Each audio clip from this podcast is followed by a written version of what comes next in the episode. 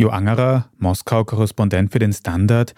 Wir haben vor kurzem in einer Teilrepublik von Russland einen wütenden Mob gesehen, der einen Flughafen gestürmt hat, weil dort ein israelisches Flugzeug gelandet ist. Hat Russland ein Problem mit Antisemitismus?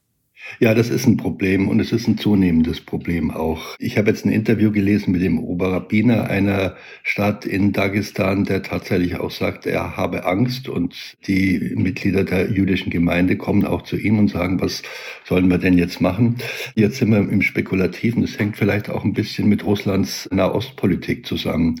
Russland steht zwar traditionell an der Seite Israels, daran hat sich jetzt auch nichts geändert. Allerdings will man sich jetzt diplomatisch auch als Vermittler in Nahost profilieren. Erst am vergangenen Donnerstag war eine Hamas-Delegation in Moskau. Da gibt's ständig Kontakte. Da geht es um die Befreiung der Geiseln auch.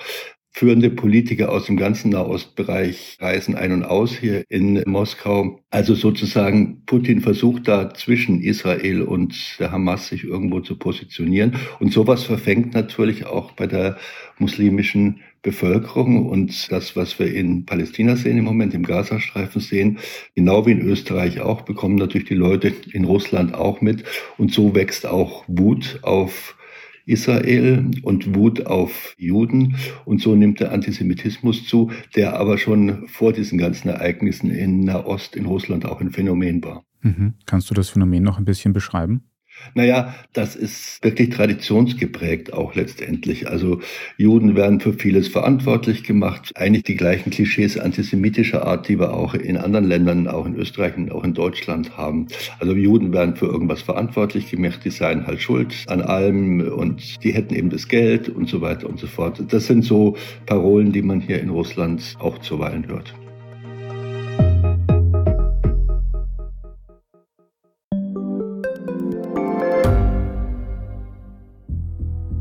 Was ich nicht nachvollziehen kann, ist, warum an jedem Unrecht immer ich schuld sein soll.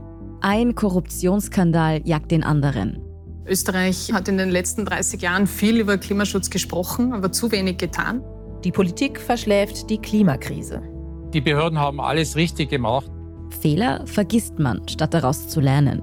So sind wir nicht. So ist Österreich einfach nicht. Aber wie ist Österreich dann?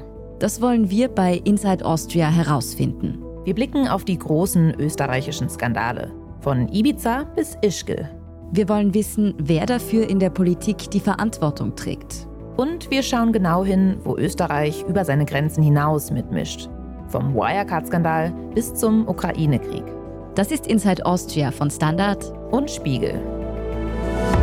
Jeden Samstag eine neue Folge, überall, wo es Podcasts gibt.